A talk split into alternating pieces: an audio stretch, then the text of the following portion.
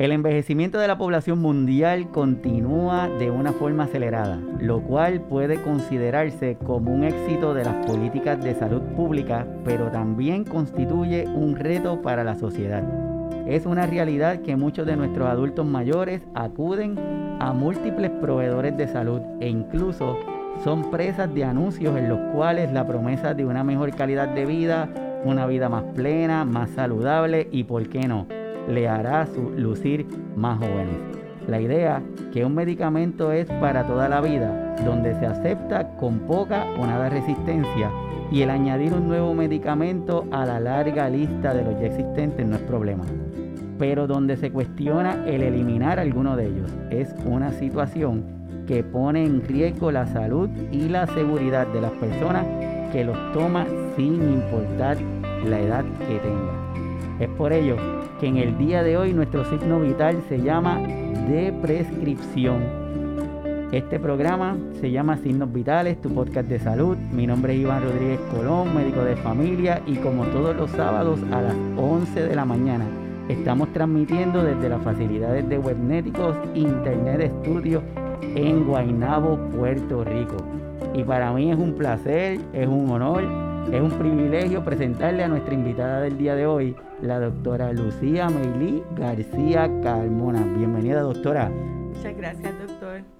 Estamos aquí con la, doctora. Vamos a, estar hablando de este tema que es tan importante. Que, así que hoy lo que tenemos es un, un banquete teniéndote aquí para hablar de este tema que queremos que tanto nuestros pacientes, nuestros familiares, nuestros cuidadores empiecen a hablar de, este nueva, de esta nueva terminología y que vean cuán beneficioso puede ser para ellos. Así que dentro de la pandemia, doctora, ¿qué enseñanza te ha dado esta pandemia?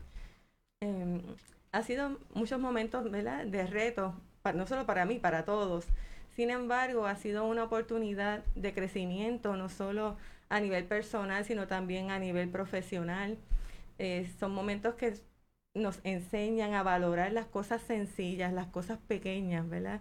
Lo que es realmente importante el tener la familia, el gozar de salud, el que nuestros familiares tengan salud, el tener trabajo. Es una bendición hoy en día. Y pues me siento más que agradecida porque he podido aprender muchas cosas nuevas sobre tecnología. Eh, he aprendido a reinventarme como todos los puertorriqueños, ¿verdad? Que nos caracterizamos por ser resilientes. Eso es una característica bien particular de cada puertorriqueño.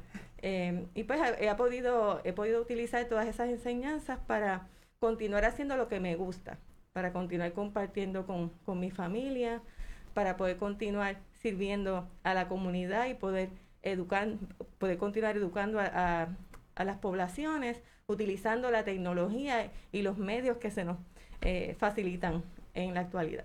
Es verdad lo que dice doctora hoy día en estos tiempos en donde yo digo que el coronavirus nos ha dado muchas cosas negativas o difíciles o nos ha pasado por procesos de enseñanza bien complejos, pero a la misma vez ha hecho un brinco tecnológico increíble. Cosas que quizás no pensábamos que iban a suceder en un tiempo cortito. Este coronavirus ha provocado que se haya disparado increíblemente. Así que cosas malas, cosas buenas, pero todo es el proceso de enseñar, como dice nuestro gran amigo José Méndez Cruz, que dice, lo aceptamos, no lo cuestionamos, aprendemos y empezamos a evolucionar para poder seguir hacia adelante. Así que yo estoy seguro que las personas que están, que nos están viendo van a aprovechar este, este programa. Doctora, ¿qué es un farmacéutico? ¿Qué, ¿Cuál es la función de él? Bueno, me gustaría, antes de, de proceder, quisiera eh, aprovechar para felicitar a todos los cuidadores en su mes. Gracias por su labor encomiable y por el amor que ponen en todo lo que hacen. Antes de contestar esa pregunta, me gustaría preguntarle algo al, a nuestro público. Eh, y quisiera que aprovechen y comenten en la sección de comentarios. Usted escriba cuál de estas personas usted entiende que es un farmacéutico. Si usted entiende que el farmacéutico es la persona que está en la ilustración con la letra A, usted va a escribir en los comentarios la letra A. Si usted piensa que es la persona que está en el centro y la mascarilla no tiene nada que ver con el COVID, pues usted va a escribir la letra B. Si usted piensa que el farmacéutico es la eh, ilustración de la extrema derecha, usted va a escribir la letra C. Si usted entiende que son todos, va a escribir la palabra todos. Y si usted entiende que ninguno es farmacéutico, usted va a escribir la palabra ninguno. Tenemos que Ileas dice, García dice que son todos, Miguel Wilfredo dice que son todos, Fernando está diciendo que son todos. Muy bien, pues la realidad es que esa es la contestación correcta. Todos son farmacéuticos. El farmacéutico es el profesional de la salud más accesible en la comunidad y con amplios conocimientos sobre los medicamentos y sus usos. Es un profesional de la salud que en la actualidad se gradúa de un programa doctoral que tiene las opciones de completar residencias y completar certificaciones eh, en diferentes eh, ramas eh, de la medicina y, y del sistema de salud. Ha evolucionado de ser una profesión que en el pasado se enfocaba en la preparación y despacho de medicamentos, pero hoy en día se centra en el cuidado del paciente, ¿verdad? Lo que es la provisión de cuidado farmacéutico, el asegurarnos de que los medicamentos se empleen de la, mejor manera, pero que se pueda contribuir a mejorar la calidad de vida de nuestros pacientes y que todo se lleve de una manera segura y efectiva.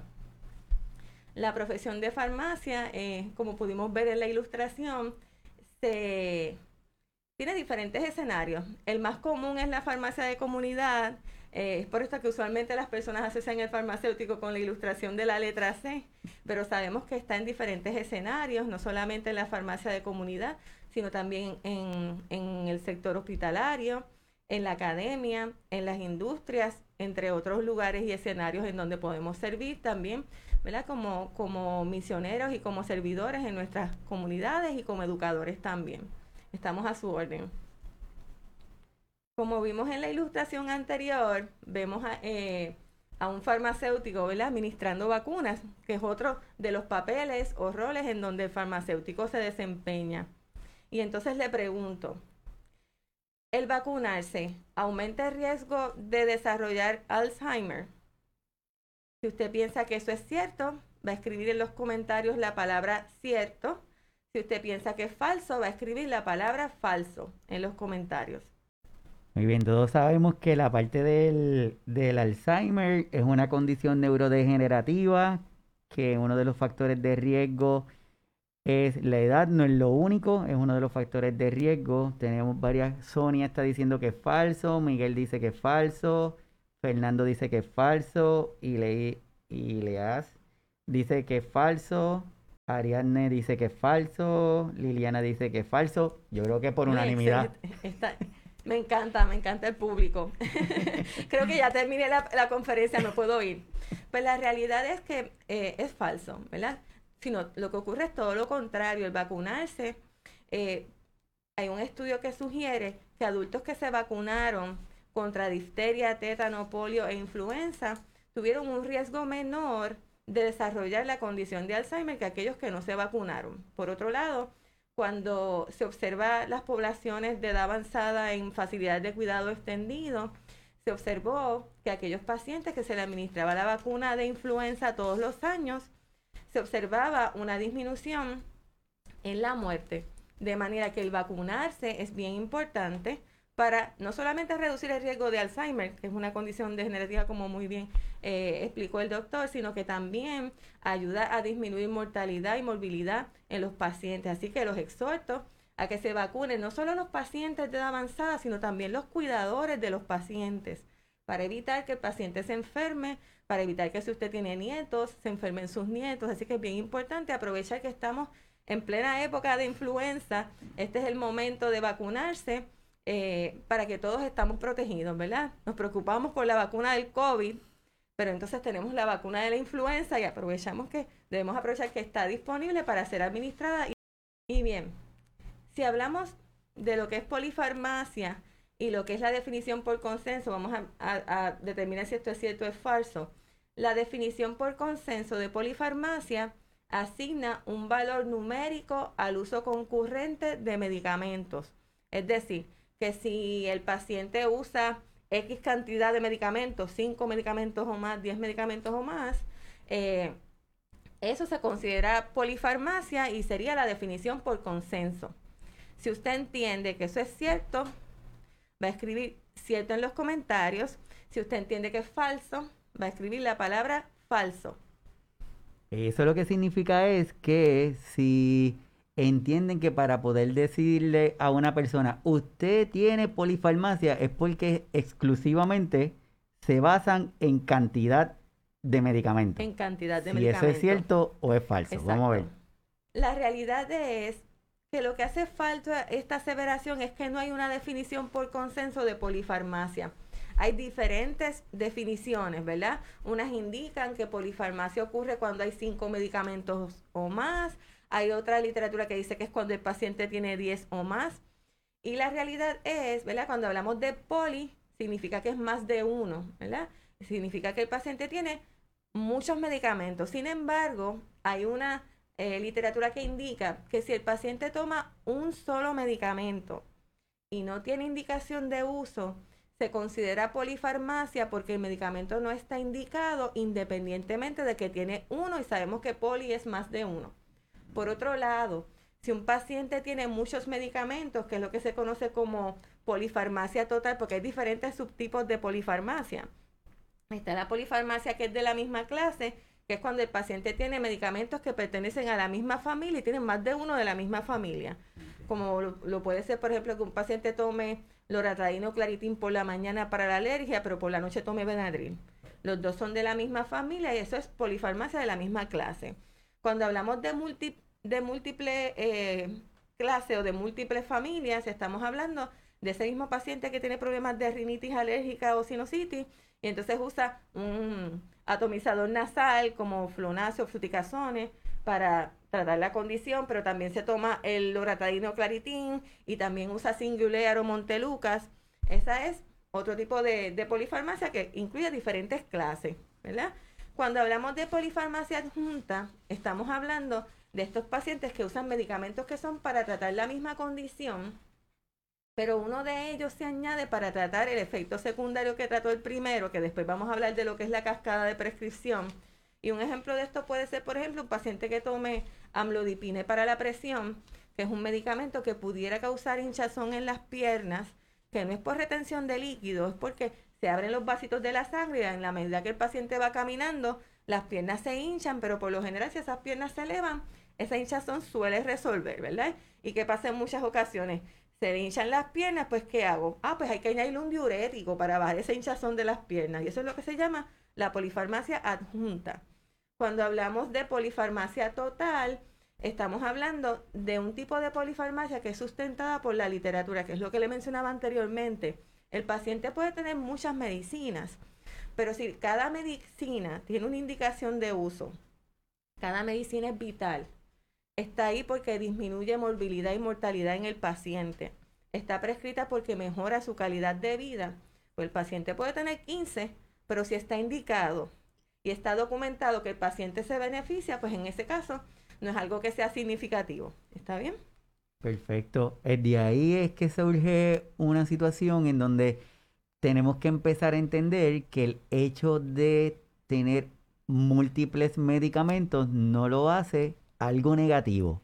Lo que es importante es que el uso de los medicamentos tengan una razón adecuada, tomando en consideración la seguridad y, que tenga una razón de uso en ese paciente. y en lo que tú estás comentando, un ejemplo bien clásico era lo de la parte de los pacientes con condiciones terminales, en donde le decían, pero esta polifarmacia es requerida para poderlos ayudar.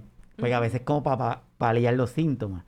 Así que una de las primeras cosas que estamos señalando gracias a la doctora es que el hecho de una polifarmacia no lo hace algo negativo, lo que implica es que tenemos que estar seguros que son adecuados. Eso es así, doctor. Perfecto. Muy bien. Y entonces, hablando sobre otros aspectos de seguridad en el manejo de medicamentos, ¿verdad? No solamente es importante el tomar los medicamentos correctamente, también es importante la manera en que almacenamos los medicamentos. Y por lo general, el botiquín de las casas, ¿en dónde está? En el baño. Y el baño es uno de los peores lugares para guardar las medicinas porque es donde más cambios en temperatura hay y de humedad, ¿verdad? Viene una persona, se baña con el agua fría, el que viene después se baña con el agua caliente y hay mucha humedad, lo que puede alterar eh, la estabilidad del producto. Así que se recomienda que se almacene en un lugar fresco, eh, que no haya mucha humedad y que esté fuera del alcance de los niños o de personas que, ¿verdad? que no estén aptas para manejar sus medicamentos para evitar eh, eh, problemas relacionados a, medicamentos. Bien importante, ¿verdad? El utilizar, hay otras medidas como la utilización de brazaletes que sirven para eh, identificar si un paciente padece de alguna condición en particular, digamos pacientes que tengan historial de epilepsia, de diabetes, ¿verdad? Si el paciente tiene un bajón de azúcar severo y el paciente se desmaya o pierde el conocimiento, si tiene un brazalete de alerta, la persona va a poder saber, ¿verdad? Cuando vengan los paramédicos, si la persona está sola, qué condición es la que más probable tiene el paciente, ¿verdad? Si no se estuvo en el momento y se observó qué fue lo que sucedió. De igual manera, personas que tengan desórdenes neurocognitivos como Alzheimer, por ejemplo, es bien importante también que ese paciente esté identificado eh, y que se tenga una foto reciente, ¿verdad? Por lo general, le tomamos fotos a los nietos, a los niños pequeños y a las personas de edad avanzada, no necesariamente tenemos fotos recientes. Y eso es bien importante porque si el paciente se pierde, es importante que tengamos una foto reciente para poderlo identificar y poder ayudar en la búsqueda. Bien importante también la manera en que se descartan las medicinas, ¿verdad? No solamente las tabletas orales, sino también los parches que se utilizan para tratar diferentes condiciones, como por ejemplo los parches que se usan para tratar la condición de Alzheimer, como el de eh, o Excelon, eh, o como lo es el parche de fentanil que se utiliza para tratar el dolor. Hubo un evento hace, hace muchos años atrás de un niño que murió a consecuencia de haberse administrado un parche de fentanil, ¿verdad? Su mamá tenía historial de cáncer, le habían recetado un parche de fentanil y pues como a veces hacemos las madres, ¿verdad? El nene a veces se da un golpe, a veces le ponemos una curita y no tiene ninguna herida, ¿verdad? Pero las curitas, igual que el, que, que, que el masaje, son mágicos y quitan el dolor. Pues parece que el, el, niño, ¿verdad? Había estado acostumbrado a eso, vio el parche en el zafacón, lo sacó, pensó que era una curita y se lo pegó. Mm. ¿Qué sucede? La piel de los niños es más fina que la de los adultos y esos medicamentos, aunque haya pasado el tiempo de administración, siempre tienen un reservorio que es como un almacén, donde siempre tienen medicamentos, aunque ya se haya administrado ¿verdad? hasta el último día que corresponde, siempre tienen medicina y se puede absorber, ¿verdad? Y ese medicamento puede causar depresión respiratoria y muerte. Así que es bien importante que dispongamos de manera adecuada, no solo de las tabletas y los medicamentos orales, sino también los parches, ¿ok? Eso es bien importante. Hay algunas personas, ¿verdad?, que eh, a medida que pasa la edad o si tienen algunas condiciones neurológicas, pudieran tener problemas para tragar, ¿verdad? O, algún otro tipo de condición que promueva que la persona no pueda tragar de manera adecuada. Pues es bien importante que sepamos si ese paciente toma medicamentos o tabletas que no se puedan partir, triturar o cápsulas que no se puedan abrir, porque si hacemos eso y ese medicamento es de liberación sostenida o prolongada, si trituramos la tableta, entonces se va a liberar toda la medicina de una vez y el paciente puede tener efectos no deseados. Así que para evitar eso, siempre pregunte a su farmacéutico o a su médico para identificar si los medicamentos que el paciente está tomando en la actualidad se pueden abrir, triturar o si hay alguna otra alternativa terapéutica que se pueda utilizar en sustitución de esa que el paciente está utilizando. Algo que también es bien importante y quiero recalcar acá que pueden ver ahí es el número telefónico del Centro de Control de Envenenamiento, que es el 1-800-222-1222. Es fácil de aprender. Usted grábelo en su celular, péguelo en la nevera, porque es de suma importancia para evitar, ¿verdad? Eh, si ocurre una situación de envenenamiento, ya sea de un niño, de un adulto mayor, una persona que digamos tenga desórdenes neurocognitivos, que vea un frasco de un detergente de lavar y piense que es un jugo o alguna bebida, se lo puede tomar por error y se puede envenenar. Así que es bien importante mantener todas esas cosas que son riesgosas en un lugar seguro, eh, si, es posible bajo llave. Y en el caso de la eventualidad de que haya alguna situación de envenenamiento, pues siempre es importante tener el número disponible para llamar y pedir consejo, además de llamar al 911 en caso de que sea necesario. Ahí interviniendo lo que nos está diciendo la doctora hasta el momento, en este ratito ya nos está dando una data súper importante. A mí no se me había ocurrido lo de los cambios de temperatura en el, en el botiquín, en el baño. Así que es importante que tener eso presente. Más aún cuando a veces hay medicamentos que son guardados que no son en el envase original. Eso es así. Eh, si se guardan en pastilleros, pues ahí ¿verdad? la estabilidad no va a ser igual que en el frasco original y, y pues se pueden eh, degradar con mayor facilidad, ¿verdad? Muchas veces las tabletas se desboronan por la humedad y los cambios en temperatura. Así mismo. Y aprovecho para poner este slide, ya que me mencionaste algo de lo de las pastillas. Cuando muchas veces nos dicen, tranquilo, yo solo me tomo un cantito de la pastilla. Ese cantito de la pastilla, ¿cuán seguro es que se tome un cantito de la pastilla? Porque tenemos tanto a nuestros pacientes que muchas veces ellos mismos entienden es que, no, es que yo no me voy a tomar toda la pastilla esa porque es muy fuerte. Pero yo lo que hago es me tomo un cantito y me la tomo un cantito y a veces es un cantito del cantito. Eso es así. Pero qué seguridad o cómo, lo que estabas comentando, cómo las personas pueden saber que ese medicamento puede ser picado o triturado y cuál no. Ok. Por lo general, cuando los medicamentos, las tabletas son de liberación sostenida o controlada, muchas veces tienen unas letrecitas que acompañan al nombre, ¿verdad? O dicen XL de, de Extended Release o de liberación ¿verdad? extendida, o dicen SR que significa Sustained Release o liberación eh, sostenida. Puede ser que digan eh, que es S, que quiere decir enteric coated, que es una cubierta que es para proteger el estómago, como pasa con la aspirina, ¿verdad? Que dice aspirina de 81 miligramos enteric coated, tiene una cubierta entérica que es para proteger el estómago y si la, y si la picamos o la trituramos, ya entonces no tiene esa protección adicional para el estómago, por darle un ejemplo, ¿verdad?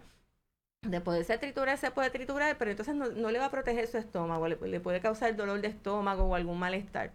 Por otro lado, eh, es bien importante, ¿verdad? Usualmente cuando tiene esas letras al lado lo va a decir. También los rótulos accesorios suelen indicar en el rótulo del medicamento que si la tableta se puede triturar o no, si se puede masticar o no, porque hay tabletas que requieren que se mastiquen para administrarlas, hay otras que se requiere que se administren debajo de la lengua y es bien importante leer bien el frasco con las instrucciones, ¿verdad? Muchas veces, y me lo topo todos los días cuando estoy haciendo reconciliación de medicamentos, que no es otra cosa que comparar el listado de los medicamentos que el, paciente, que el paciente tiene prescrito con la manera en que el paciente los toma. Y los pacientes son bien creativos, ¿verdad? Pueden hacer eso, pueden partir las tabletas. Hay pacientes que tienen muchas medicinas y los lunes, miércoles y viernes me tomo la lisinopril, que es para la presión, y los martes, jueves y sábado me tomo la amlodipine y, ¿verdad? Y, y manejan las medicinas de diferente manera. Y es bien importante que usted siempre pregunte y siempre lea bien el frasco, no asuma que siempre va a ser una tableta diaria, ¿verdad? Porque pudiera ser media tableta, pudiera ser una tableta y media. Puede que se requiera tomar todos los días, como puede que se requiera tomar ciertos días de la semana, por eso es bien importante leer bien preguntar al farmacéutico y a su médico para estar seguro. Hay medicamentos que si se pueden partir por la mitad, usualmente cuando no se puede, lo dice la, la tableta, ¿verdad? Y usualmente son tabletas que son bien difíciles de partir por eso mismo. Eh, así que eso es bien importante. También es importante eh, dejarle saber a su médico proveedor cómo usted usa las medicinas. Eso es bien importante. Muchas veces los pacientes no se atreven a decir que no me estoy tomando la dosis completa por temor, ¿verdad? A, que a lo mejor el médico piense que, la persona, ¿verdad? No está siendo responsable o alguna otra razón, ¿verdad? Y siempre es bien importante dejarle saber la manera en que lo usamos porque así lo podemos ayudar mejor, ¿verdad? Si usted no lo está tomando completo, ¿por qué razón? Porque a lo mejor, eh, pues su plan médico no se lo cubre, que eso pasa mucho, el plan médico no me lo cubre, pues entonces yo me tomo la mitad para que me rinda y me dé el mes completo porque no puedo comprar la cantidad completa. Pues entonces eso es importante dejárselo saber al médico para buscar una alternativa terapéutica que le pueda servir de igual manera y que tenga menos costo. A lo mejor puede ser que haya un genérico bioequivalente disponible, que quiere decir que, tiene el mismo ingrediente activo, ¿verdad? Que el, medicamento original y que ha demostrado que es efectivo igual que el de marca. ¿verdad? Eso ocurre con algunas medicinas, hay otras que no tienen bioequivalente, pero la mayoría sí lo tienen. Por ejemplo, en ese slide tenemos la diferencia entre medicamentos de marca y medicamentos genéricos, que es una pregunta tan frecuente. Y antes de entrar ahí, una de las recomendaciones, otras recomendaciones, porque yo estoy seguro que todas las personas que nos están viendo y nos están escuchando tienen una libretita y están anotando. y esta es otra de las recomendaciones, es que una vez que usted o la persona que va a buscar los medicamentos en la farmacia se aseguren siempre de saber qué medicamentos se está llevando y cómo se lo puede tomar y pregúntele, porque parece que está farmacéutico, le pregunta y le dice, mire, ¿para qué esta pastilla? Porque muchas veces lo que ellos saben es que la pastilla amarilla es por la tarde, la naranjada es la de por la mañana, pero no tenemos una idea de por qué me las estoy tomando. Y entonces esa es otra de las recomendaciones que sale de aquí hoy, que dentro de esta polifarmacia, que ya sabemos que no está determinada por la cantidad exclusivamente de los medicamentos que utiliza, es que debemos conocer el nombre y para qué es que utiliza ese medicamento, por si acaso en algún momento el cuidador no está o el paciente, que es el que sabe su medicamento, le pasa algo por alguna razón no, no se puede expresar, que las demás personas sepan para qué es que se utilizan y después ahorita la doctora nos va a dar más recomendaciones, pero volviendo a lo de un medicamento de marca y un medicamento genérico cuán confiable es ese cambio, lo podemos hacer discriminadamente o qué debemos hacer. No todos los medicamentos tienen un genérico bioequivalente disponible, ¿verdad? Como por ejemplo lo es el Sintroid, que es un medicamento que se utiliza para tratar eh, condiciones de, la, de hipotiroidismo, ¿verdad? La tiroides vaga. Ese, el levotirocino Sintroid, el Sintroid no tiene un genérico bioequivalente. ¿Qué quiere decir esto? No quiere decir que usted no puede usar un genérico. Lo que quiere decir es, en este caso en particular, que si el, medicamento no tiene un genérico bioequivalente, que quiere decir que trabaja igual que el de marca, lo importante es que se sea consistente en qué genérico el paciente va a continuar usando. No es que sean malos, es que si usted va a usar el de marca, debe ser el de marca siempre en ese medicamento en particular, ¿verdad? Y si va a ser el genérico, que sea el genérico de X compañía siempre para evitar fluctuaciones en el efecto que va a tener el medicamento. Porque si de momento este mes lo compro de marca y el que viene lo compro genérico, entonces va a ser bien difícil ajustar la dosis que el paciente necesita, ¿verdad? En ese caso en particular.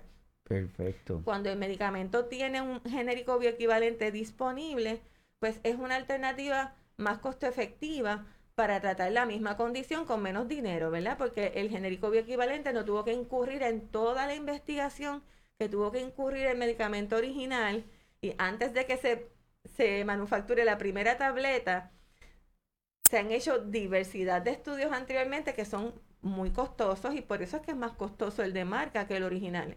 Eh, perdón, el de, el de marca u original que el genérico bioequivalente. El genérico bioequivalente, pues ya el medicamento está hecho, es cuestión de copiar la forma la fórmula. Lo único que varía son los excipientes. ¿Qué son los excipientes? El color de la tableta puede ser distinto, la forma en que se hace la tableta puede ser diferente y los otros ingredientes que se añaden para darle la forma a la tableta, el volumen, el sabor, el olor, eso puede ser distinto. Pero el medicamento que es el que hace el efecto, ese tiene que ser igual.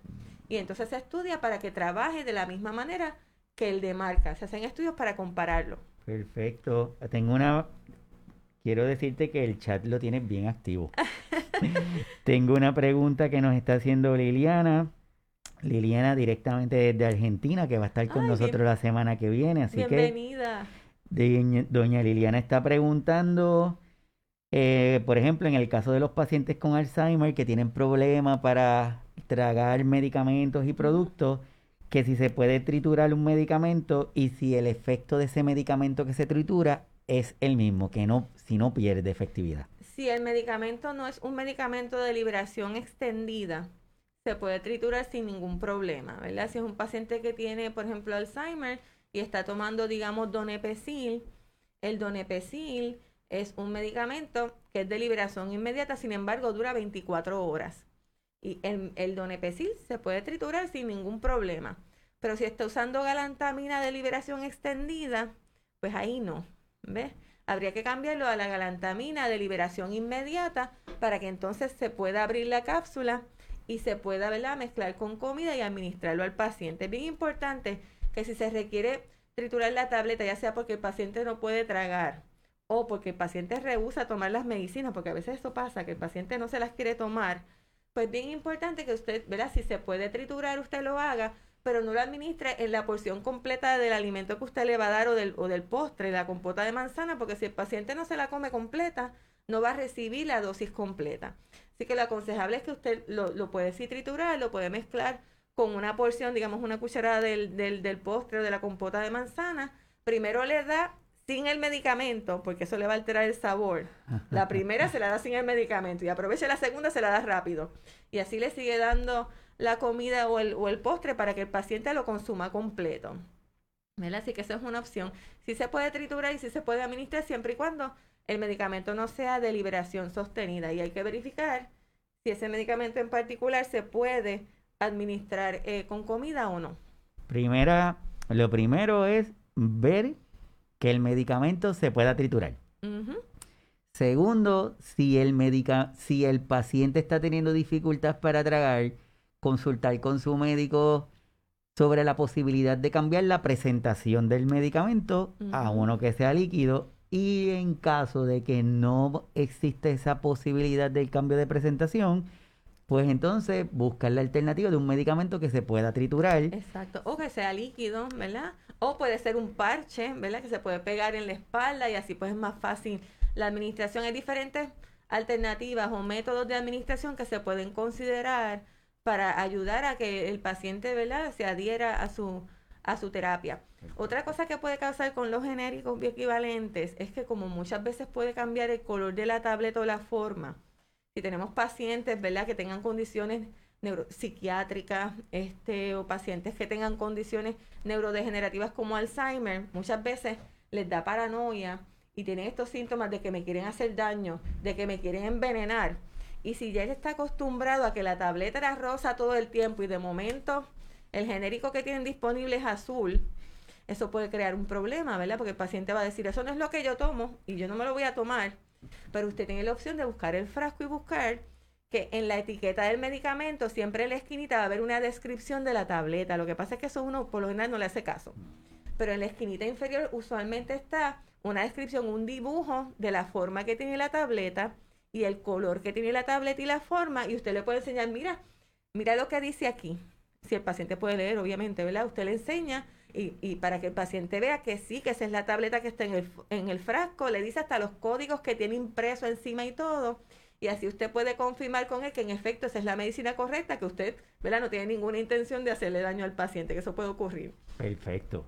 Entonces, hablando de la polifarmacia y la reconciliación, eh, hay diferentes factores que pueden aumentar el riesgo de que ocurra la polifarmacia. Entre ellos, el tener muchos proveedores de salud, ¿verdad? Por lo general a los pacientes pues, les gusta tener muchos médicos. Tienen su médico primario, hay pacientes que puede que sean veteranos y tienen su médico primario en veterano, pero tienen su médico de familia en el pueblo donde viven y tienen, si son diabéticos, tienen un endocrinólogo y si tienen problemas con la próstata, tienen un con la próstata tienen un urólogo o puede que tengan un neurólogo si tienen Alzheimer o diferentes especialistas, ¿verdad?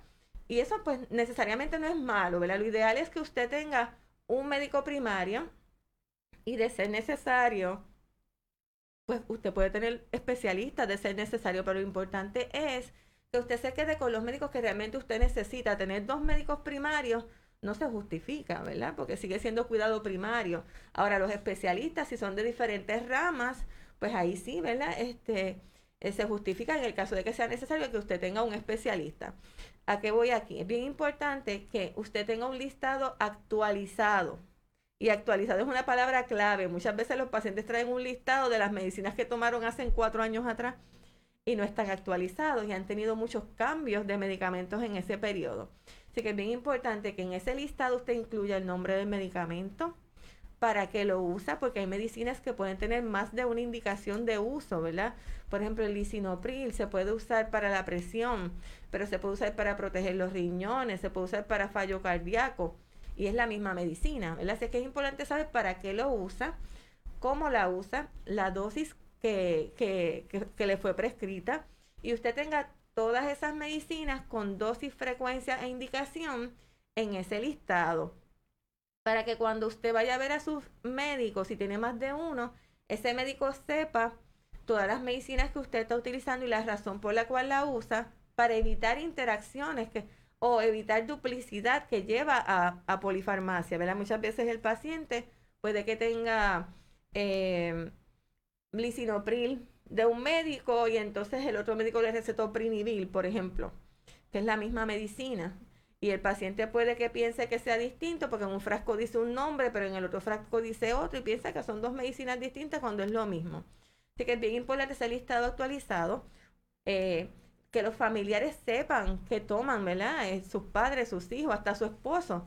¿Por qué? Porque en momentos de desastre, como ocurrió con María, eh, como ocurrió con los terremotos, ¿verdad? En el área sur, hubo farmacias que se desplomaron y hubo un grupo de profesionales de la salud que fuimos al sur a intentar ayudar y muchas veces no podíamos ayudar como quisiéramos porque ¿verdad? los pacientes no saben cómo se llaman sus medicinas ni para qué son y no podíamos llamar a la farmacia en, en algunos casos para averiguar qué estaba tomando porque la farmacia se desplomó. O mm. como pasa en los huracanes, se va la luz, se caen los sistemas y no hay manera de uno buscar.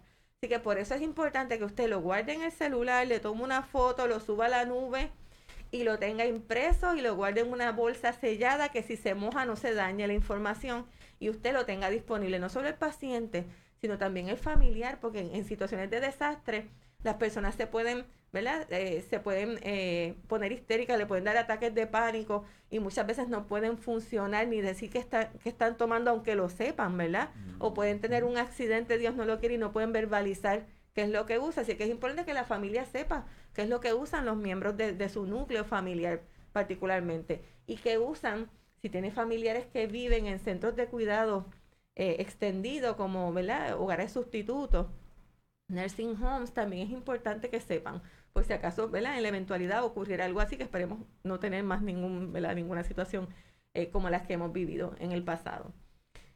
¿Qué otra situación promueve el que haya polifarmacia?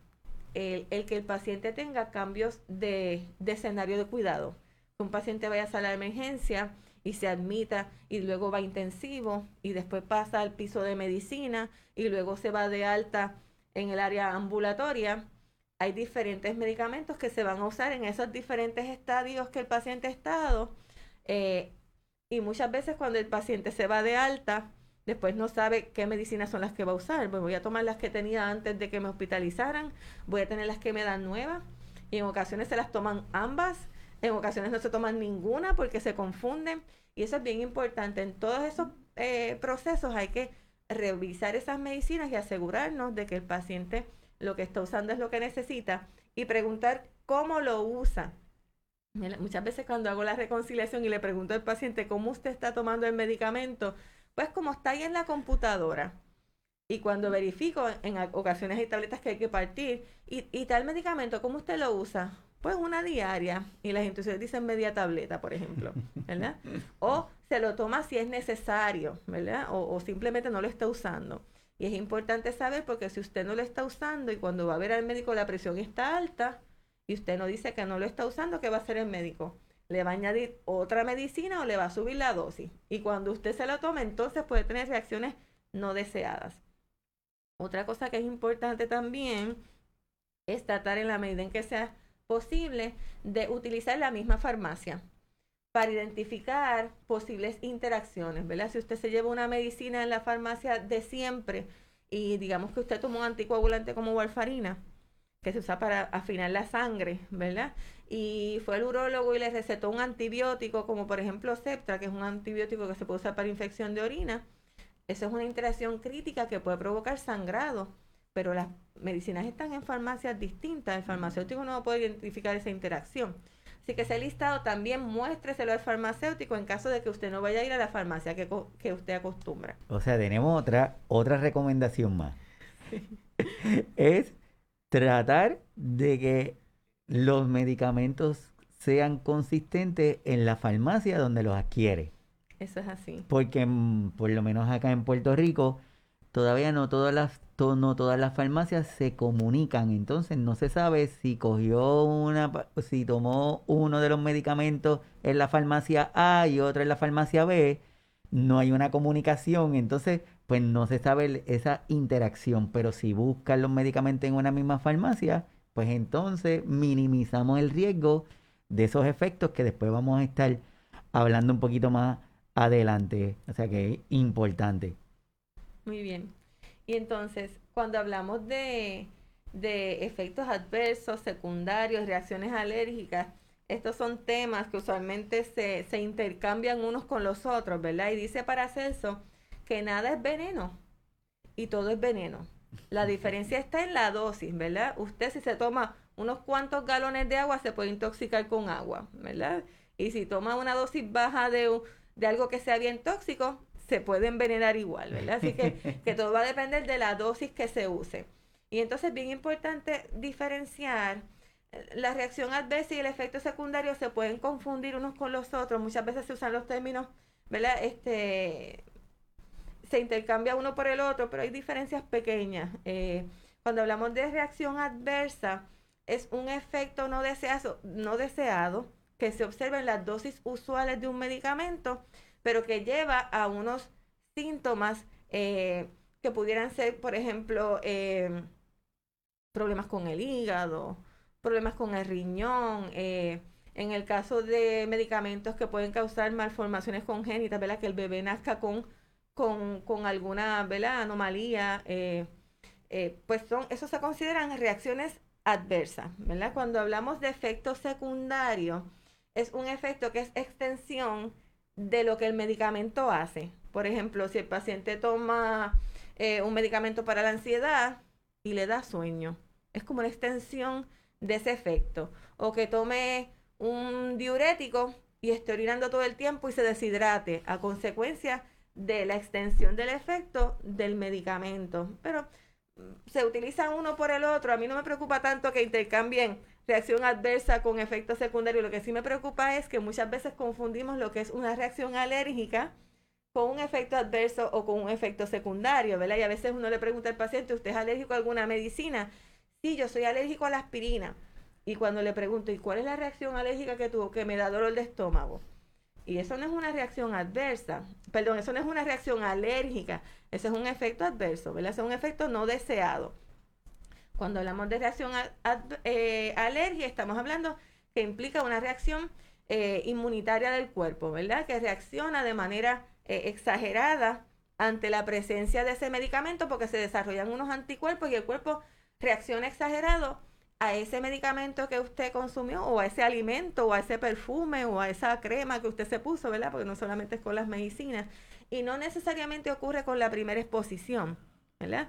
Hay pacientes que puede que la primera vez que se coman un camarón le da una reacción alérgica severa y hay personas que están comiendo camarones todo el tiempo y de momento le dio una reacción alérgica que puede ser leve, puede ser una erupción en la piel, puede ser picor, pero también puede ser una reacción severa que envuelva en que se obstruyan, ¿verdad? Las vías respiratorias y pues, ya eso es una, situación de emergencia, ¿verdad? Y, y esos son los casos en que las personas necesitan andar con su EpiPen o con esta inyección, que es para tratar esa reacción anafiláctica, que es una reacción alérgica severa que pudiera atentar contra la vida. Cuando hablamos de efectos adversos y la prevalencia, pues los efectos adversos son responsables de casi una de cada cuatro visitas hasta la emergencia eh, eh, y de alrededor de casi 20%, muy cercano al 20% de las admisiones en el hospital. Y cerca de un 40% se considera que pueden ser serias o atentar contra la vida del paciente. Y si los problemas relacionados a medicamentos se consideraran eh, como una enfermedad, serían la quinta causa de muerte. Así que en Estados Unidos sería antes del Alzheimer y en Puerto Rico la causa de muerte seguida al, Alzheimer, ¿verdad? Que es la cuarta causa de muerte aquí, sería la que le sigue. Así que miren cuán prevalente es esto. Y yo diría que esto es mucho más. ¿Por qué razón? Porque el, el diagnóstico de admisión no es que el paciente tuvo una interacción de la medicina A con la medicina B, ¿verdad? El diagnóstico de admisión es el paciente sangró, ¿verdad? Como me pasó en, en una ocasión, estaba haciendo visitas en pacientes que estaban tomando anticoagulantes. Vuelvo y sigo hablando de los anticoagulantes. Y este paciente, pues, tomaba warfarina, ¿verdad? Que afina la sangre. ¿Qué pasa? Que el paciente le había dado un ataque de gota. Y ustedes saben que todos tienen un vecino que receta y no se ha graduado de medicina, ¿verdad? Sí, hay muchos por ahí.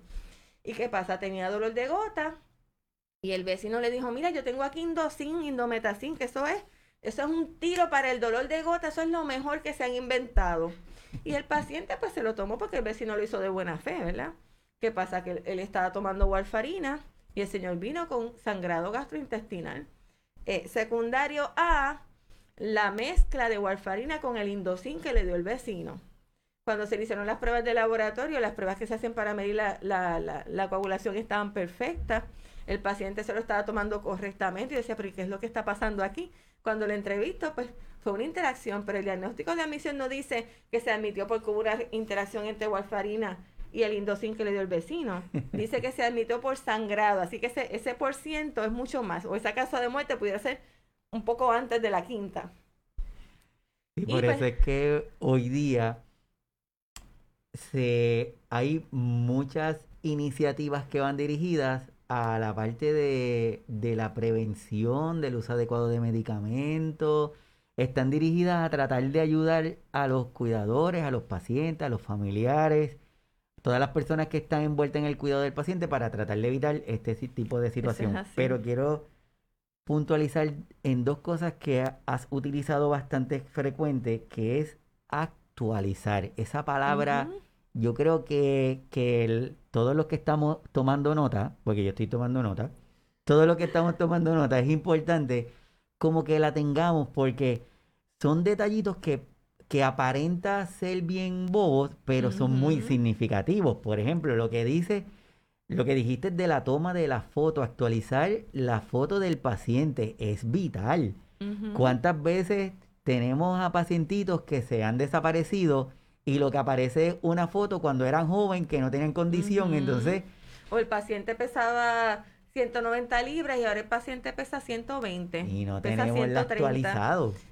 Y es vital, esa es una. La segunda, el listado de medicamentos actualizado. Y ahí subrayamos, listado de medicamentos, pero que tengan la dosis de la pastilla, y la frecuencia, porque muchas veces tenemos una lista de medicamentos en donde aparecen los nombres de las pastillas, pero no tenemos la cantidad de miligramos ni las veces que se toman y viene y quizás el cuidador primario ese día no pudo ir a la consulta, envió al hijo y el hijo dice, bueno, yo no sé, eso fue lo que me dieron, yo no sé si se lo toma, si no se lo toma.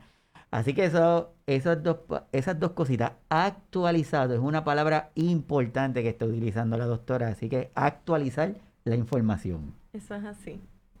¿Y qué situaciones están relacionadas a la polifarmacia? Pues ya mencionamos pobre adherencia de medicamentos y adherencia y cumplimiento no es lo mismo. Cumplimiento es simplemente seguir las instrucciones que me dijo el médico, me voy a tomar una tableta diaria. Adherencia envuelve que el paciente sabe para qué está usando ese medicamento, ¿verdad? Y lo hace con el propósito de mejorar, ¿verdad? Su calidad de vida y con un compromiso de, de, hacer lo que debe por, lo que lo debe hacer, no porque sí. ¿verdad? Ok. Voy a pedirte que le des rewind. Sí. Y vuelvas y digas eso porque es esencial. Que sepamos, anoten, la diferencia entre adherencia y cumplimiento. Sí, cumplimiento es cuando el paciente simplemente sigue las instrucciones que dice el frasco. Me voy a tomar una aspirina todos los días, pero no sé por qué me la voy a tomar, ni para qué, ni por qué es importante. Y eso es bien importante, ¿verdad? Porque el tomarme una aspirina de 81 miligramos todos los días, si está indicada, me va a evitar complicaciones a largo plazo. Y eso va a promover que el paciente se adhiera a la terapia porque sabe cuál es el beneficio de tomarlo. Y cuando eso ocurre, ahí estamos hablando de adherencia, ¿verdad? Que no es simplemente seguir unas instrucciones porque me dijeron que me lo tenía que tomar. Y eso va de la mano de algo que vamos a hablar más adelante, que es, eh, eh, después que hablemos de la cascada de prescripción, vamos a hablar entonces de, déjeme saltarlo y después voy a, ir acá. Después que hablemos de la cascada de prescripción, vamos a hablar también de qué cosas pueden promover que haya adherencia a la terapia y qué cosas no. Lo vamos a mencionar más adelante. Perfecto. Y digo, la adherencia. Muchas veces creemos que el cumplir, el cumplir de tomarme la pastilla es tener un buen tratamiento y seguir el tratamiento recomendado. Y por eso es que a nosotros nos gusta hablar de adherencia, porque la adherencia incluye el que usted cumple con la toma de los medicamentos, pero ahí está la dieta. Ahí están los factores, ¿verdad? Que, que es importante los factores eh, que hay que modificar, ¿verdad? Como menciona el doctor, la nutrición, la actividad física, entre otras cosas, el dormir bien, que también es muy importante. Y entonces, ¿qué es la cascada de prescripción? La cascada de prescripción no es otra cosa que tratar un síntoma nuevo como si fuera una enfermedad, sin auscultar primero si ese síntoma nuevo es un efecto no deseado del medicamento que se comenzó hace un tiempo atrás, ¿verdad? Y por darle un ejemplo, el metformin, ¿verdad? Puerto Rico es uno de los países con, con la prevalencia más alta de diabetes en el mundo, ¿verdad? Diabetes tipo 2. Y metformin es un medicamento que se prescribe con muchísima frecuencia, ¿verdad? Uno de los efectos adversos más común que puede ocurrir con el metformin es diarrea, ¿verdad? Y malestar estomacal. Es el efecto adverso más común. Pero a largo plazo, el metformin puede disminuir los niveles de vitamina B12. Y niveles bajos de vitamina B12 me pueden llevar a anemia por deficiencia de vitamina B12, que es hemoglobina, ¿verdad? Que baja la hemoglobina me puede ocurrir también que el paciente tenga problemas de memoria por deficiencia en la vitamina B12. Así que es bien importante que si el paciente lleva tomando vitamina B12 por mucho tiempo, hay que hacer niveles de vitamina B12 para ver cómo están y si están bajitos, entonces suplementar al paciente con vitamina B12. Eh, sí que eso es bien importante. Otra cosa que puede ocurrir con los medicamentos, por ejemplo, que se usan para tratar Alzheimer, es que como son medicamentos que son colinérgicos, lo que es colinérgico afloja puede causar eh, nasal, puede causar salivación, puede causar incontinencia urinaria, ¿verdad? Que el paciente no le dé tiempo a ir al baño cuando tiene deseo de orinar, que el paciente le dé diarrea, ¿verdad? Y muchas veces pasa que se aumenta la dosis del medicamento y a veces el familiar me dice, ay, ahora el paciente está peor porque antes podía ir al baño y ahora se está evacuando encima. Y piensan que el paciente está peor.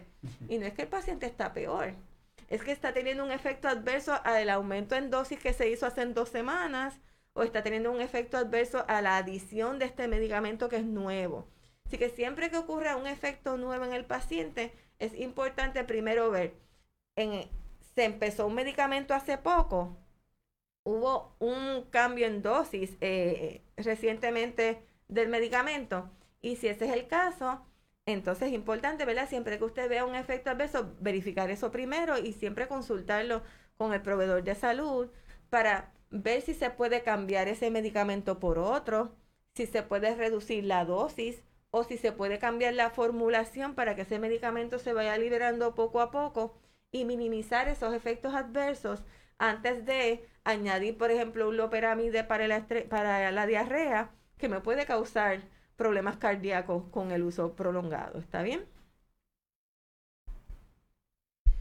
Muchas veces pensamos, y lo había mencionado anteriormente el doctor, ¿verdad? Sobre los productos naturales, esos anuncios que salen los domingos por la mañana, que estos productos maravillosos que usted se va a poner 10 años más joven con tomárselo, le va a curar la diabetes, le va a hacer curar Alzheimer, hacen lo que no hacen los medicamentos aprobados por la FDA hoy en día, hacen esos productos que anuncian en esos programas.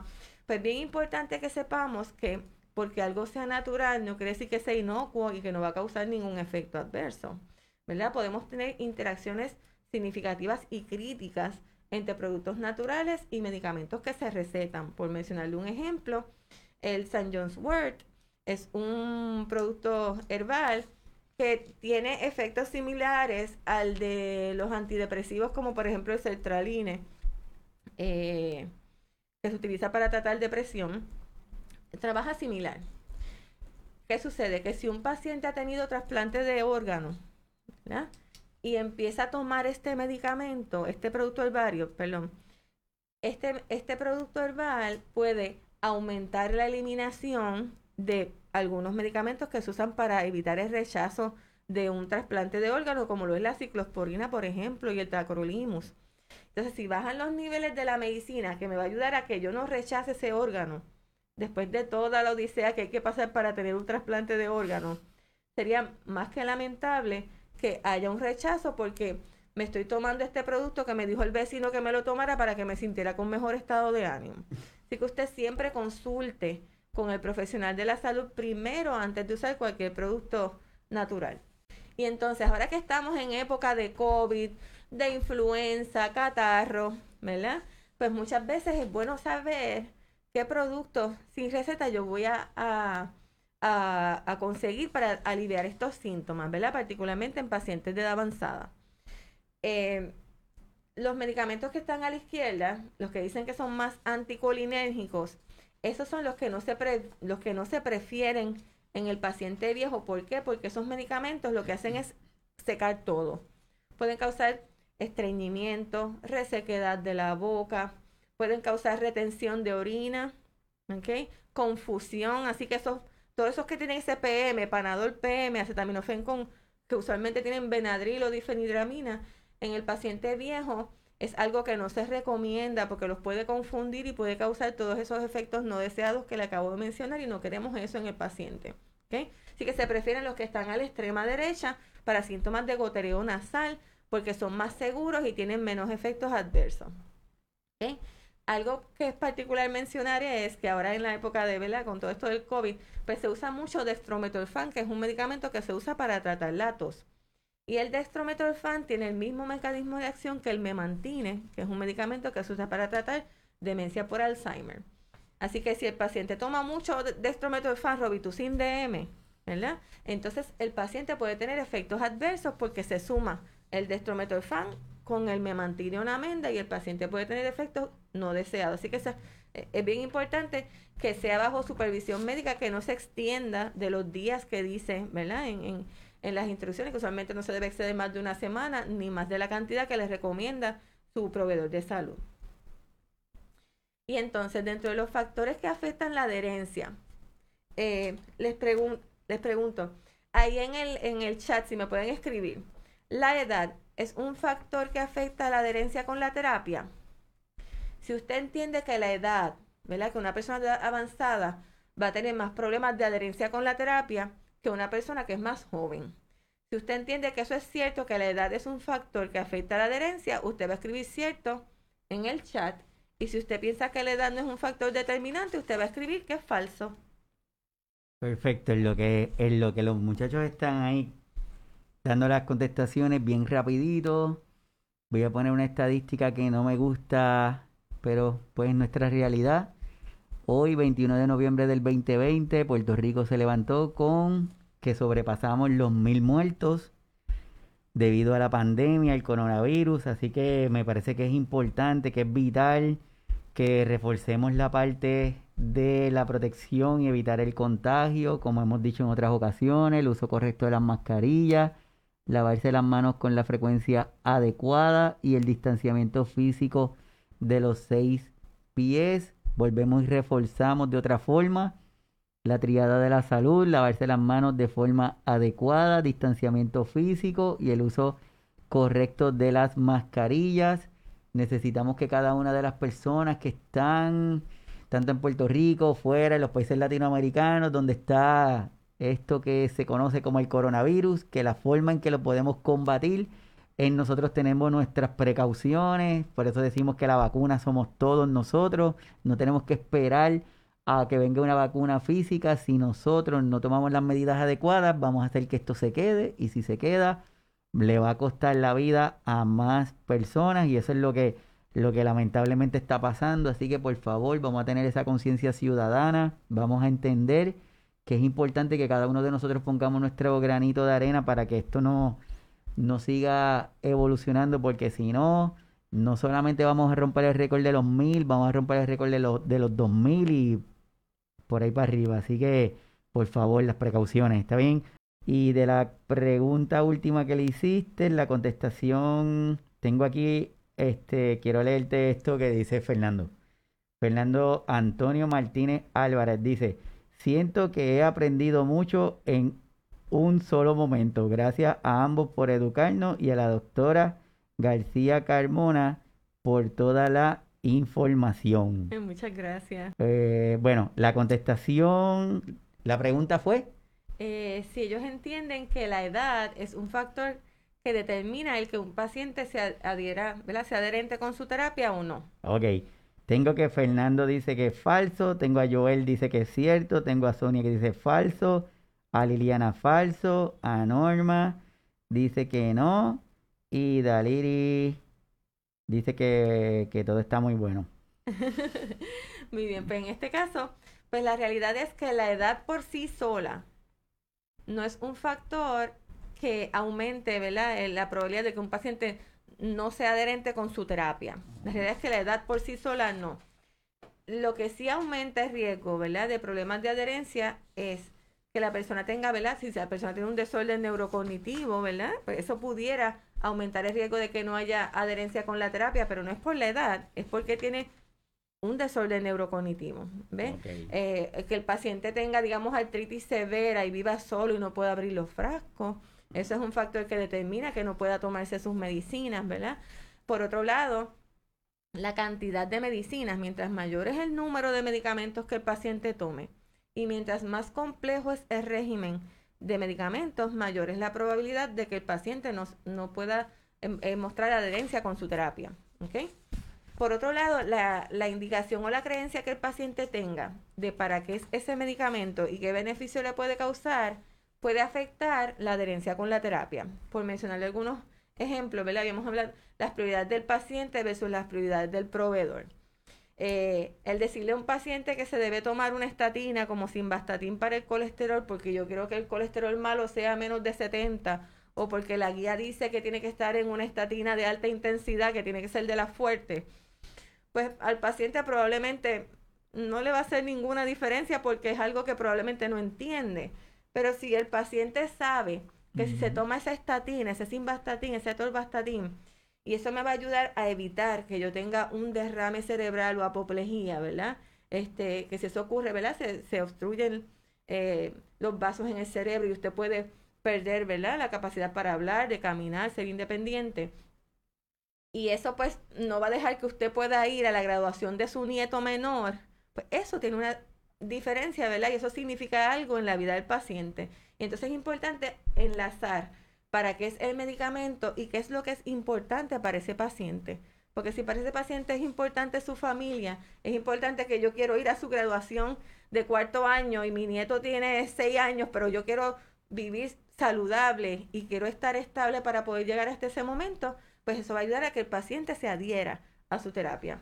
Por otro lado, es importante saber cuándo empiezan a actuar los medicamentos, como por ejemplo los antidepresivos, como por ejemplo algunos medicamentos que se utilizan para el dolor como gabapentin, que también se puede usar para convulsiones.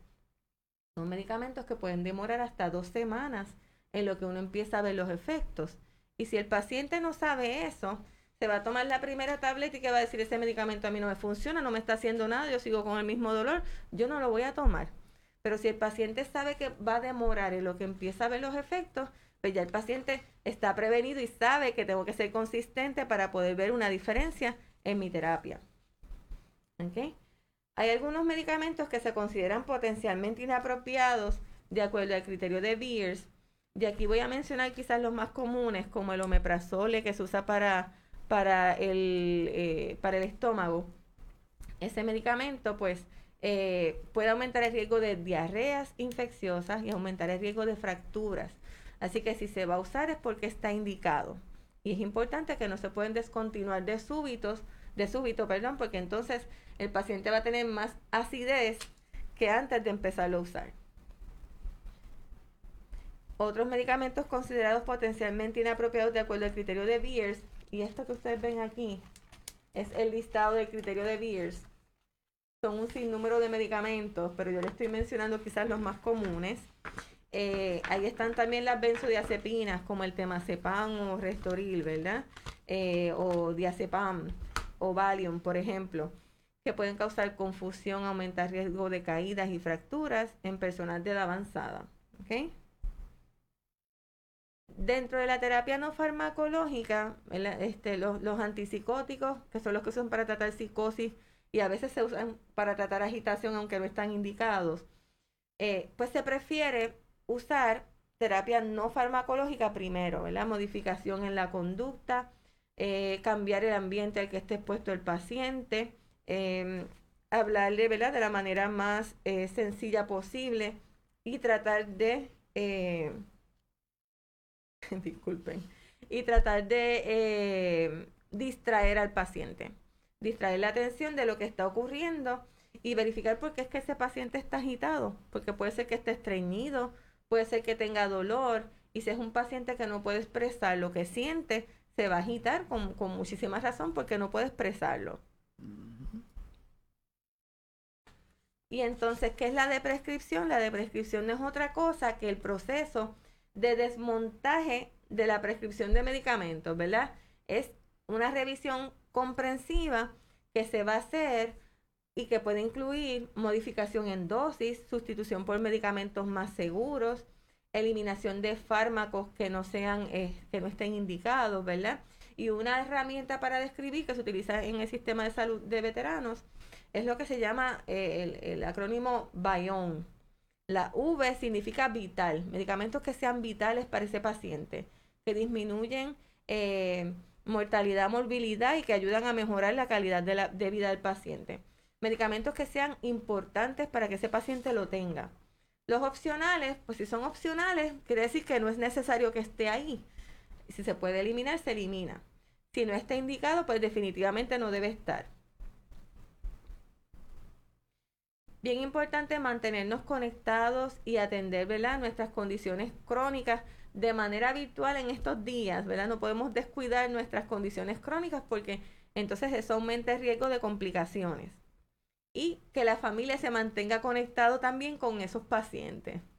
Aquí le estoy mostrando una ilustración de áreas, lo que se llaman las zonas azules, que son áreas en donde habitan personas longevas, saludables, ¿verdad? Eh, como por ejemplo en Loma Linda, California, si ven la ilustración arriba, el doctor Wareham es un cirujano cardiotoráxico que practica la religión adventista, vive en California, murió a los 104 años y estuvo hasta los 90 y pico de años supervisando cirugía en un hospital, ¿verdad?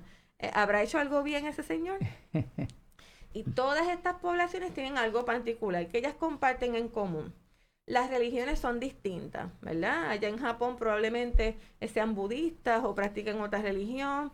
El doctor Wareham es, adventista, pero hay personas, ¿verdad? En, Costa Rica probablemente la mayoría van a ser católicos, diferentes religiones. O sea que aquí lo importante es la espiritualidad, no necesariamente una religión en particular.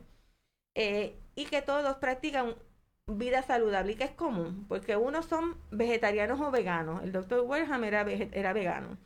Pero tenemos acá otros que comen carne. Ah. El doctor Werham no tomaba alcohol pero estas personas aquí toman vino, ¿verdad? Así que entonces, ¿qué es lo que, qué es lo que hay en común entre todos ellos? Lo que hay en común entre todos ellos es que la familia es lo más importante, que tienen un propósito de vida, que tienen una dieta basada en plantas, ¿verdad? Que siempre hay vegetales verdes en ese plato, aunque coman carne o no coman carne, hay eh, eh, eh, vegetales en ese plato que utilizan mucho las legumbres, ¿verdad? Que en Puerto Rico le decimos a las legumbres granos, cuando no son granos, ¿verdad? Le llamamos granos a las habichuelas y realmente son legumbres. Así que ellos consumen mucho eso, se mantienen activos socialmente. Así que ahora en esta pandemia que estamos, ¿verdad? Encerrados, es bien importante mantenernos activos socialmente, aunque sea de manera virtual, aunque sea con una llamada telefónica. Y bien importante que ninguno fuma. Así que otra, otro, otro estímulo para que no se fume. Y esta persona que está aquí es puertorriqueño. No vive en una zona azul, pero es una persona, don Víctor, yo tengo que mencionarlo, ¿verdad? La, hija, y el paciente me dieron permiso para hacerlo.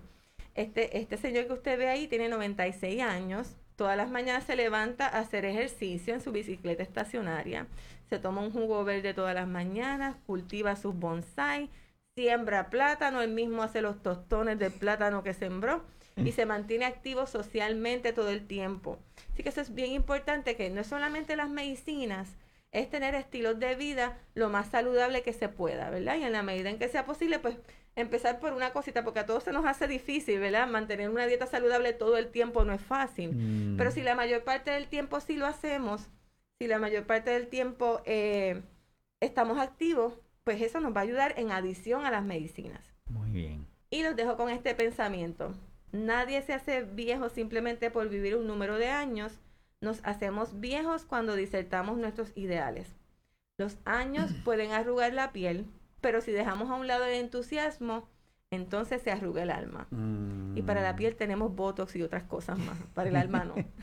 Tenemos alternativas, así que, wow, de verdad que te lo agradezco increíblemente. Yo creo que, que cada una de las personas que está conectado eh, le ha servido, yo creo que el propósito y la intención se logró. Antes, la intención era que tú llevabas a los pacientes a cumplir con lo que decía las guías. Si decía que un paciente diabético tenía que tener su hemoglobina glicosilada en X número, tú lo tenías que llevar ahí sin importar lo que eso significara para el paciente, si le tenías que poner insulina, lo que fuera. Y muchas veces los pacientes llegaban a las oficinas, cumplían la meta del laboratorio, pero el paciente se quejaba que no tenía estilo de vida. Me quitaste la vida porque no puedo salir de mi casa, tengo que estarme inyectando con insulina, no puedo hacer nada. Entonces, eso ha ido cambiando y hoy día lo que la intención es que se incorpore al paciente para que logren llegar a unas metas terapéuticas que sean reales para el paciente, porque quizás no vamos a poder llevar la, presión de 120, 80 a un paciente. Pero es llevarla lo más cerca de lo normal posible, pero que no le quitemos la calidad de vida. exacto. Y de ahí surge esto que son unos siete pasos para una polifarmacia adecuada, que lo comparto porque, porque te debo confesar que antes de hoy la palabra polifarmacia en mi mente lo que tenía era la connotación negativa, no tenía ninguna otra connotación, era que tiene un montón de pastillas y hay que quitárselas, ¿verdad? De forma adecuada. Pero gracias a ti hemos aprendido hoy que la polifarmacia no necesariamente es negativa. Lo que es importante es que se haga adecuadamente y segura, de forma segura. Y aquí le comparto a las personas unos siete pasos de una polifarmacia adecuada que empiece en el centro al paciente, porque el paciente debe ser el centro. Y vuelvo y enfatizo de que hay síntomas que se van a presentar por el proceso de envejecimiento que no le tenemos que poner una connotación negativa y le queremos dar un medicamento para eso cuando no, no debemos hacer nada, es parte del proceso. Entonces, pues, ese paciente, lo que tenemos que preguntarnos es, ¿qué le importa al paciente? ¿Cuál es, cuál es la meta que tenemos con ese paciente? Lo segundo, identificar la medicación, si son medicamentos esenciales, si esa pastilla verdaderamente hay que dársela. Si un paciente se está tomando una, una pastilla ocasionalmente, pues probablemente no la necesite. Exacto. Entonces hay que minimizar el riesgo quitándole esos medicamentos. El paciente toma medicación innecesaria, va de la mano con el punto 2. El punto número 4 dice, si están, se están logrando los objetivos terapéuticos.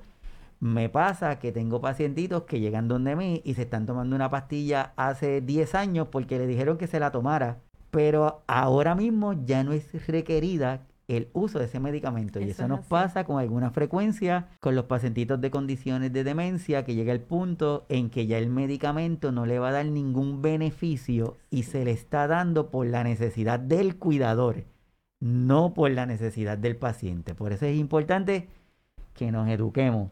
El paciente está en riesgo de una reacción este, de eh, efectos adversos o si ha sufrido por alguno de los medicamentos y el costo-beneficio del medicamento, porque en estos tiempos de pandemia nos hemos dado cuenta de que hay muchos pacientitos que han tenido que empezar a decidir si me compro la pastilla o si hago compra.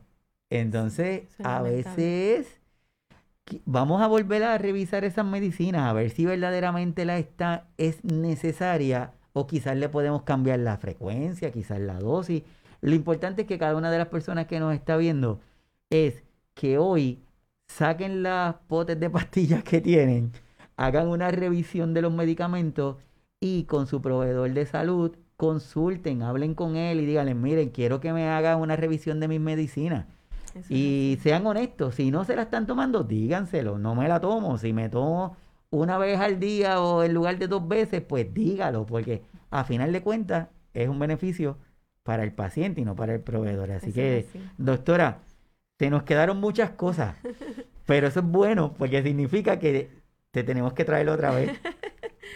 Así que a modo de resumen de todas las personas que nos están viendo, todas las personas que están conectadas, que le digo que están súper, súper activas, a esas personas que van a estar viendo el programa después, que lo van a estar escuchando en los podcasts, a esas personas, esa última recomendación que le podemos dar, ¿cuál sería? Bien importante, ¿verdad? Eh, que se comuniquen con su proveedor de salud, ¿verdad? Que cuando se haga esa reconciliación de medicamentos, que no solo nos enfoquemos en los medicamentos recetados, hay que incluir ahí los productos naturales, los productos que se consiguen sin receta, si usted toma algún té, todo eso es bien importante para tomar decisiones en cuanto a la terapia. Es bien importante que si algún medicamento se va a descontinuar, ¿verdad? Debe ser bajo supervisión médica y particularmente hay algunos medicamentos que no se pueden descontinuar de súbito. Eso es bien mm. importante. Medicamentos, así sea para para Alzheimer o demencia en una etapa terminal, es bien importante que si se van a descontinuar sea poco a poco. De la misma manera que se empiezan a subir las dosis poco a poco, también se descontinúan poco a poco porque si se descontinúa abruptamente, el paciente se puede exacerbar su condición, se pueden empeorar los síntomas y entonces en ocasiones hay que volverlos a comenzar. Y si se descontinúa poco a poco, nos, nos, evitamos ese problema, ¿verdad? Algunos medicamentos para la presión tampoco se pueden descontinuar de súbito como esos que terminan en LOL, metoprolol, latenolol, hay que descontinuarlos poco a poco, ¿verdad? Y otros tipos de medicamentos. Así que es bien importante, ¿verdad? Esa comunicación efectiva entre el paciente familiar y su cuidador con su proveedor de salud, ¿verdad? Y que los proveedores de salud trabajemos eh, en conjunto, ¿verdad? Porque somos un equipo y el farmacéutico puede ayudar en ese proceso de reconciliación, ¿verdad? Y otros profesionales de la salud también pueden ayudar y si todos trabajamos en, eh, al unísono, ¿verdad? Por el beneficio del paciente, pues vamos a obtener mejores resultados, siempre tomando eh, en consideración que el paciente es, es el centro de atención, ¿verdad? Es por la razón por la que estamos trabajando y que se debe tomar en consideración cuáles son las expectativas de ese paciente, cuáles son sus metas y qué es lo que es importante para el paciente. Excelente, no, me no quiero terminar sin leer el texto que escribió eh, Ileas, que dice, excelente podcast, doctora, le tengo que decir que aprendí muchísimo, sobre todo la importancia de vivir, pero vivir con calidad de vida. Espero poner en práctica lo aprendido conmigo y mis familiares, con, con las debidas precauciones que se necesitan en esta época del COVID. Así que, y espero que nuestra misión se haya, se haya dado el día de hoy. Así que Nada, mi gente, esperamos haber logrado nuestra misión de educar mientras despertamos la inquietud en ustedes en buscar información sobre este nuevo signo vital que se llama deprescripción. Tanto la deprescripción como la prescripción razonada y prudente van de la mano en el momento de la prescripción. El incorporar y educar a nuestros pacientes, a nuestros cuidadores y a nuestras cuidadoras sobre el uso adecuado de los medicamentos permitirá una mejor adherencia con una menor posibilidad de polifarmacia negativa. Además permitirá un tratamiento más humano y adaptado a la realidad y las necesidades del paciente, con lo cual minimizamos la presencia de efectos adversos, mayor dependencia y con ello un mayor deterioro cognitivo, entre otros aspectos. Busquen información en sus países, oriéntense, hablen con sus médicos sobre una revisión a conciencia de medicamentos en uso. Acepten una deprescripción sistemática y adecuada. Promuevan una convivencia sana e inclusiva con sus familiares. Nuevamente, agradezco a la doctora Lucía Maylí García Carmona Muchas gracias por la oportunidad, doctor. El habernos acompañado en la mañana de hoy, esperando que no sea la última. Les invito a que se suscriban a nuestra página de Facebook, Signos Vitales Podcast, al canal de YouTube, Signos Vitales Puerto Rico, para que se mantengan al día con los episodios. Déjennos saber sus comentarios y sus sugerencias para así poder aumentando nuestro contenido. Mi nombre es Iván Rodríguez Colón, soy médico de familia y desde aquí, desde la isla de Puerto Rico, siempre es un placer y un honor y un privilegio para mí el que saquen de su tiempo y estén aquí con cada uno de nosotros. Así que nada, esperamos que sigamos educando y ayudando a todas las personas que se cuiden, por favor, vamos a, a darle duro a esto del COVID para tratar de que no sigamos rompiendo récord, que no queremos este tipo de récord Así que, doctora, gracias. Muchísimas gracias al público por su participación y su tiempo valioso. Muchas bendiciones. Hasta luego. Hasta, hasta el próximo sábado.